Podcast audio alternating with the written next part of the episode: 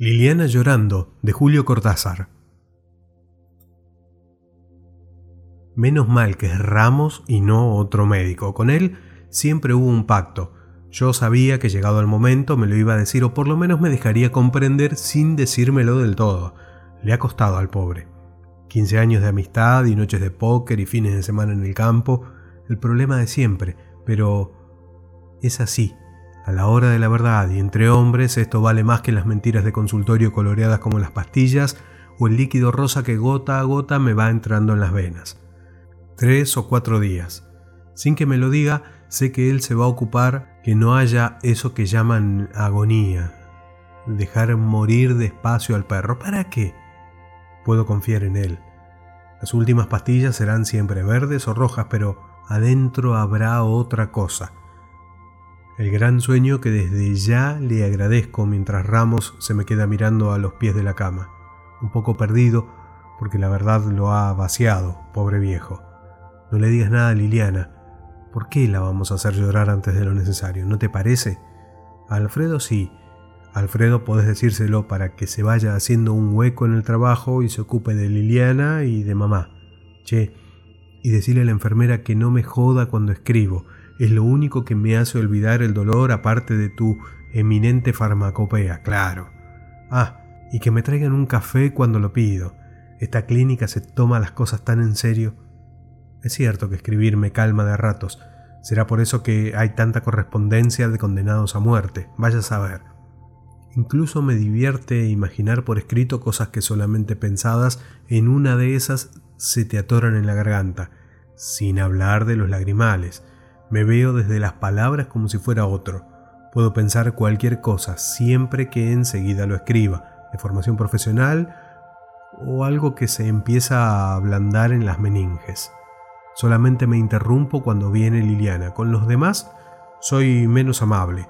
Como no quieren que hable mucho, los dejo a ellos que cuenten si hace frío o si Nixon le va a ganar a McGovern. Con el lápiz en la mano los dejo hablar y hasta Alfredo se da cuenta y me dice que siga nomás, que haga como si él no estuviera, tiene el diario y se va a quedar todavía un rato. Pero mi mujer no merece eso. A ella la escucho y le sonrío y me duele menos. Le acepto ese beso un poquito húmedo que vuelve una y otra vez, aunque cada día me canse más que me afeiten y debo lastimarle la boca, pobre querida. Hay que decir que el coraje de Liliana es mi mejor consuelo. Verme ya muerto en sus ojos me quitaría este resto de fuerza con que puedo hablarle y devolverle alguno de sus besos, con que sigo escribiendo apenas ha ido y empieza la rutina de las inyecciones y las palabritas simpáticas. Nadie se atreve a meterse con mi cuaderno. Sé que puedo guardarlo bajo la almohada o en la mesa de noche, es mi capricho. Hay que dejarlo puesto que el doctor Ramos, claro que hay que dejarlo, pobrecito, así se distrae. O sea que el lunes o el martes y el lugarcito en la bóveda el miércoles o el jueves. En pleno verano la chacarita va a ser un horno y los muchachos la van a pasar mal. Lo veo al pincho con esos sacos cruzados y con hombreras que tanto lo divierten a Acosta, que por su parte se tendrá que trajear aunque le cueste, el rey de la campera poniéndose corbata y saco para acompañarme. Eso va a ser grande. Y Fernandito, el trío completo, y también Ramos, claro, hasta el final y Alfredo llevando del brazo a Liliana y a mamá, llorando con ellas. Y será de veras, sé cómo me quieren, cómo les voy a faltar. No irán como fuimos al entierro del gordo tres a la obligación partidaria y algunas vacaciones compartidas, cumplir rápido con la familia y mandarse a mudar de vuelta a la vida y al olvido. Claro que tendrán un hambre bárbara, sobre todo a costa que a Tragón no le gana nadie aunque les duela y maldigan este absurdo de morirse joven y en plena carrera, hay la reacción que todos hemos conocido, el gusto de volver a entrar en el subte o en el auto, de pegarse una ducha y comer con hambre y vergüenza a la vez, cómo negar el hambre que sigue a las trasnochadas, al olor de las flores del velorio y los interminables cigarrillos y los paseos por la vereda, una especie de desquite que siempre se siente en esos momentos y que yo nunca me negué porque hubiera sido hipócrita. Me gusta pensar que Fernandito, el Pincho y Acosta se van a ir juntos a una parrilla. Seguro que van a ir juntos, porque también lo hicimos cuando el gordo Treza. Los amigos tienen que seguir un rato, beberse un litro de vino y acabar con unas achuras. Carajo, como si los estuviera viendo. Fernandito va a ser el primero en hacer un chiste y tragárselo de costado con medio chorizo, arrepentido, pero ya tarde, y Acosta lo mirará de reojo, pero el pincho ya habrá soltado la risa, es una cosa que no sabe aguantar. Y entonces, Acosta, que es un pan de Dios, se dirá que no tiene por qué pasar por un ejemplo delante de los muchachos y se reirá también antes de prender un cigarrillo. Y hablarán largo de mí. Cada uno se acordará de tantas cosas. La vida que nos fue juntando a los cuatro, aunque, como siempre, llena de huecos, de momentos que no todos compartimos, y que asomarán en el recuerdo de Acosta o del Pincho, tantos años, y broncas, y amoríos, la barra. Les va a costar separarse después del almuerzo, porque es entonces que volverá lo otro, la hora de irse a sus casas, el último, definitivo entierro. Para Alfredo va a ser distinto y no porque no sea de la barra, al contrario, pero Alfredo va a ocuparse de Liliana y de mi mamá, y eso ni Acosta ni los demás pueden hacerlo. La vida va creando contactos especiales entre los amigos. Todos han venido siempre a casa, pero Alfredo es otra cosa, esa cercanía que siempre me hizo bien, su placer de quedarse largo charlando con mamá de plantas y remedios, su gusto por llevarlo al pocho al zoológico o al circo, el solterón disponible, paquete de masitas y siete y medio cuando mamá no estaba bien. Su confianza tímida y clara con Liliana, el amigo de los amigos que ahora tendrá que pasar esos dos días tragándose las lágrimas, a lo mejor llevándolo al pocho a su quinta y volviendo enseguida para estar con mamá y Liliana hasta lo último. Al fin y al cabo le va a tocar ser el hombre de la casa y aguantarse todas las complicaciones, empezando por la funeraria, esto tenía que pasar justo cuando el viejo anda por México o Panamá. Vaya a saber si llega a tiempo para aguantarse el sol de las once en Chacarita, pobre viejo. De manera que será Alfredo el que lleve a Liliana, porque no creo que la dejen ir a mamá.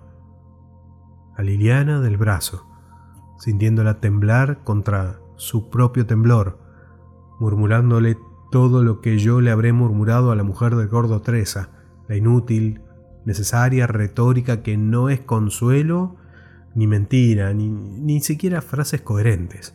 Un simple estar ahí que es tanto.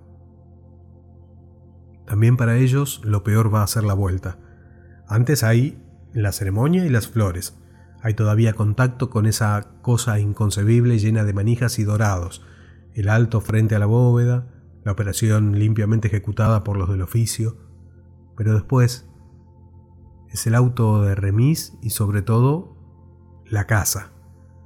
Volver a entrar en casa sabiendo que el día va a estancarse sin teléfono ni clínica, sin la voz de Ramos alargando la esperanza para Liliana. Alfredo hará café y le dirá que el pocho está contento en la quinta, que le gustan los petizos y juega con los peoncitos. Habrá que ocuparse de mamá y de Liliana, pero Alfredo conoce cada rincón de la casa y seguro que se quedará velando en el sofá de mi escritorio, ahí mismo donde una vez lo tendimos a Fernandito víctima de un póker en el que no había visto una, sin hablar de los cinco cognacs compensatorios. Hace tantas semanas que Liliana duerme sola que tal vez el cansancio pueda más que ella. Alfredo no se olvidará de darles sedantes a Liliana y a mamá. Estará la tía Zulema repartiendo manzanilla y tilo, Liliana se dejará ir poco a poco. El sueño en ese silencio de la casa que Alfredo habrá cerrado concienzudamente antes de ir a tirarse en el sofá y prender otro de los cigarros que no se atreve a fumar delante de mamá por el humo que la hace toser. En fin, hay eso de bueno. Liliana y mamá no estarán tan solas, o en esa soledad todavía peor que es la parentela lejana invadiendo la casa del duelo. Habrá la tía Zulema, que siempre ha vivido en el piso de arriba, y Alfredo, que también ha estado entre nosotros como si no estuviera, el amigo con llave propia. En las primeras horas tal vez será menos duro sentir irrevocablemente la ausencia que soportar un tropel de abrazos y de guirnaldas verbales. Alfredo se ocupará de poner distancias, Ramos vendrá un rato para ver a mamá y a Liliana, las ayudará a dormir y le dejará pastillas a la tía Zulema. En algún momento será el silencio de la casa a oscuras, apenas el reloj de la iglesia, una bocina a lo lejos, porque el barrio es tranquilo. Es bueno pensar que va a ser así, que, abandonándose de a poco a un sopor sin imágenes, Liliana va a estirarse con sus lentos gestos de gata, una mano perdida en la almohada húmeda de lágrimas y agua colonia, la otra junto a la boca en una recurrencia pueril antes del sueño. Imaginarla así hace tanto bien. Liliana durmiendo, Liliana al término del túnel negro sintiendo confusamente que el hoy está cesando para volverse ayer, que esa luz en los visillos no será ya la misma que golpeaba en pleno pecho mientras la tía Zulema abría las cajas de donde iba saliendo lo negro en forma de ropa y de velos, mezclándose sobre la cama con un llanto rabioso. Una última, inútil protesta contra lo que aún tenía que venir. Ahora la luz de la ventana llegaría antes que nadie, antes que los recuerdos disueltos en el sueño y que solo confusamente se abrirían paso en la última modorra. A solas, sabiéndose realmente a solas en esa cama y en esa pieza, en ese día que empezaba en otra dirección. Liliana podría llorar abrazada a la almohada sin que vinieran a calmarla, dejándola agotar el llanto hasta el final y solo mucho después, con un semisueño de engaño reteniéndola en el ovillo de las sábanas, el hueco del día empezaría a llenarse de café, de cortinas corridas, de la tía Zulema, de la voz del pocho telefoneando desde la quinta con noticias sobre los girasoles y los caballos, un bagre pescado después de ruda lucha, una astilla en la mano pero no era grave, le habían puesto el remedio de don Contreras que era lo mejor para esas cosas. Y Alfredo, esperando en el living con el diario en la mano diciéndole que mamá había dormido bien y que Ramos vendría a las doce, proponiéndole ir por la tarde a verlo al pocho con ese sol, valía la pena correrse hasta la quinta y en una de esas hasta podían llevarla a mamá, le haría bien el aire del campo. A lo mejor quedarse el fin de semana en la quinta y ¿por qué no todos? Con el pocho, que estaría tan contento teniéndolos allí. Aceptar o no, daba lo mismo. Todos lo sabían y esperaban las respuestas que las cosas y el paso de la mañana iban dando. Entrar pasivamente en el almuerzo o en un comentario sobre las huelgas de los textiles, pedir más café y contestar el teléfono que en algún momento habían tenido que conectar el telegrama del suegro en el extranjero, un coche estrepitoso en la esquina, gritos y pitadas. La ciudad, ahí afuera, las dos y media. Irse con mamá y Alfredo a la quinta porque en una de esas, la astilla en la mano, nunca se sabe con los chicos. Alfredo tranquilizándolas en el volante, don Contreras era más que un médico para esas cosas las calles de Ramos Mejía y el sol como un jarabe hirviendo hasta el refugio en las grandes piezas encaladas, el mate de las cinco y el pocho con su bagre que empezaba a oler, pero tan lindo, tan grande. Qué pelea sacarlo del arroyo, mamá, casi me corta el hilo, te juro, mira qué dientes. Como estar hojeando un álbum o viendo una película, las imágenes y las palabras, una tras otra rellenando el vacío Ahora va a ver lo que es el asado de tira de la Carmen, señora, livianito y tan sabroso. Una ensalada de lechuga y ya está, no hace falta más. Con este calor más vale comer poco, trae el insecticida, porque a esta hora los mosquitos. Y Alfredo ahí, callado, pero el pocho, su mano palmeándolo al pocho. Vos, viejo, sos el campeón de la pesca, Mañana vamos juntos tempranito y en una de esas quien te dice me contaron de un paisano que pescó uno de dos kilos. Aquí bajo el alero se está bien. Mamá puede dormir un rato en la mecedora si quiere. Don Contreras tenía razón. Ya no tenés nada en la mano. Mostranos cómo lo montás al petizo tobiano. Mirá, mamá, mirame cuando galopo. ¿Por qué no venís con nosotros a pescar mañana? Yo te enseño, vas a ver. el viernes con un sol rojo y los bagrecitos. La carrera entre el pocho y el chico de Don Contreras, el puchero a mediodía, y mamá ayudando despacito a pelar los choclos, aconsejando sobre la hija de la Carmen que estaba con esa tos rebelde, la siesta en las piezas desnudas que olían a verano, la oscuridad contra las sábanas, un poco ásperas, el atardecer bajo el alero y la fogata contra los mosquitos, la cercanía nunca manifiesta de Alfredo, esa manera de estar ahí y ocuparse del pocho, de que todo fuera cómodo hasta el silencio que su voz rompía siempre a tiempo, su mano ofreciendo un vaso de refresco, un pañuelo, encendiendo la radio para escuchar el noticioso, las huelgas y Nixon. Era previsible. ¡Qué país! El fin de semana, y en la mano del pocho apenas una marca de la astilla. Volvieron a Buenos Aires el lunes muy temprano para evitar el calor. Alfredo los dejó en la casa para irse a recibir al suegro. Ramos también estaba en Ezeiza y Fernandito, que ayudó en esas horas del encuentro porque era bueno que hubiera otros amigos en la casa. Acosta a las nueve con su hija que podía jugar con el pocho en el piso de la tía Zulema. Todo se iba dando más amortiguado. Volver atrás pero de otra manera, con Liliana obligándose a pensar en los viejos más que en ella, controlándose, y Alfredo entre ellos con Acosta y Fernandito desviando los tiros directos, cruzándose para ayudar a Liliana, para convencerlo al viejo de que descansara después de tamaño viaje, yéndose de a uno hasta que solamente Alfredo y la tía Zulema, la casa callada, Liliana aceptando una pastilla, dejándose llevar a la cama sin haber aflojado una sola vez, durmiéndose casi de golpe, como después de algo cumplido hasta lo último. Por la mañana eran las carreras del pocho en el living, arrastrar de las zapatillas del viejo, la primera llamada telefónica, casi siempre Clotilde o Ramos. Mamá quejándose del calor o la humedad, hablando del almuerzo con la tía Zulema. A las seis, Alfredo. A veces el pincho con su hermana o a costa para que el pocho jugara con su hija. Los colegas del laboratorio que reclamaban a Liliana había que volver a trabajar y no seguir encerrada en la casa, que lo hiciera por ellos. Estaban faltos de químicos y Liliana era necesaria que viniera mediodía en todo caso hasta que se sintiera con más ánimo. Alfredo la llevó la primera vez. Liliana no tenía ganas de manejar. Después no quiso ser molesta y sacó el auto. A veces salía con el pocho por la tarde, lo llevaba al zoológico o al cine. En el laboratorio le agradecían que les diera una mano con las nuevas vacunas. Un brote epidémico en el litoral, quedarse hasta tarde trabajando, tomándole gusto, una carrera en equipo contra el reloj, 20 cajones de ampollas a Rosario, lo hicimos. Liliana, te portaste, vieja.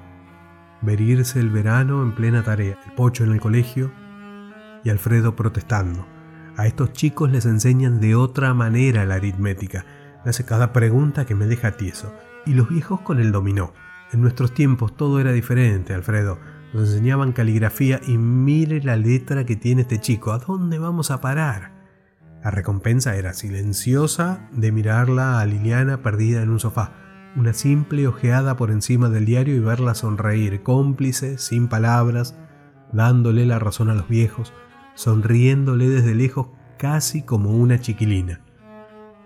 Pero por primera vez, una sonrisa de verdad, desde adentro, como cuando fueron al circo con el pocho que había mejorado en el colegio y lo llevaron a tomar helados, a pasear por el puerto. Empezaban los grandes fríos, Alfredo iba menos seguido a la casa porque había problemas sindicales y tenía que viajar a las provincias. A veces venía a Costa con su hija y los domingos el Pincho o Fernandito. Ya no importaba, todo el mundo tenía tanto que hacer y los días eran cortos. Liliana volvía tarde del laboratorio y le daba una mano al pocho, perdido en los decimales y la cuenca del Amazonas. Y al final, siempre Alfredo. Los regalitos para los viejos, esa tranquilidad nunca dicha de sentarse con él cerca del fuego ya tarde y hablar en voz baja de los problemas del país, de la salud de mamá, la mano de Alfredo apoyándose en el brazo de Liliana. Te cansás demasiado, no tenés buena cara. Sonrisa agradecida negando. Un día iremos a la quinta. Este frío no puede durar toda la vida. Nada podía durar toda la vida aunque Liliana lentamente retirara el brazo y buscara los cigarrillos en la mesita. Las palabras casi sin sentido, los ojos encontrándose de otra manera hasta que de nuevo, la mano resbalando por el brazo, las cabezas juntándose y el largo silencio, el beso en la mejilla. No había nada que decir. Había ocurrido así y no había nada que decir. Inclinándose para encenderle el cigarrillo que le temblaba entre los dedos, simplemente esperando, sin hablar, acaso sabiendo que no habría palabras, que Liliana haría un esfuerzo para tragar el humo y lo dejaría salir con un quejido, que empezaría a llorar ahogadamente desde otro tiempo, sin separar la cara de Alfredo, sin negarse y llorando, callada, ahora solamente para él, desde todo lo otro que él comprendería. Inútil murmurar cosas tan sabidas. Liliana llorando era el término, el borde desde donde iba a empezar otra manera de vivir. Si calmarla, si devolverla a la tranquilidad hubiera sido tan simple como escribirlo con las palabras alineándose en un cuaderno como segundos congelados, pequeños dibujos del tiempo para ayudar el paso interminable de la tarde, si solamente fuera eso. Pero la noche llega y también Ramos. Increíblemente, la cara de Ramos mirando los análisis apenas terminados, buscándome el pulso, de golpe otro, incapaz de disimular, arrancándome las sábanas para mirarme desnudo, palpándome el costado con una orden incomprensible a la enfermera, un lento, incrédulo reconocimiento al que asisto como desde lejos, casi divertido, sabiendo que no puede ser, que Ramos se equivoca y que no es verdad, que solo era verdad lo otro, el plazo que no me había ocultado, y la risa de Ramos, su manera de palparme como si no pudiera admitirlo, su absurda esperanza. Esto no me lo va a creer nadie, viejo. Yo forzándome a reconocer que a lo mejor es así, que en una de esas vayas a ver, mirándolo a Ramos, que se endereza y se vuelve a reír y suelta órdenes con una voz que nunca le había oído en esa penumbra y esa modorra, teniendo que convencerme poco a poco de que sí, de que entonces voy a tener que pedírselo. Apenas se vaya la enfermera, voy a tener que pedirle que espere un poco, que espere por lo menos, que sea de día, antes de decírselo a Liliana, antes de arrancarla a ese sueño en el que, por primera vez, no está más sola, a esos brazos que la aprietan mientras duerme. Publicado en el libro Octaedro en el año 1974 de Julio Cortázar, Liliana llorando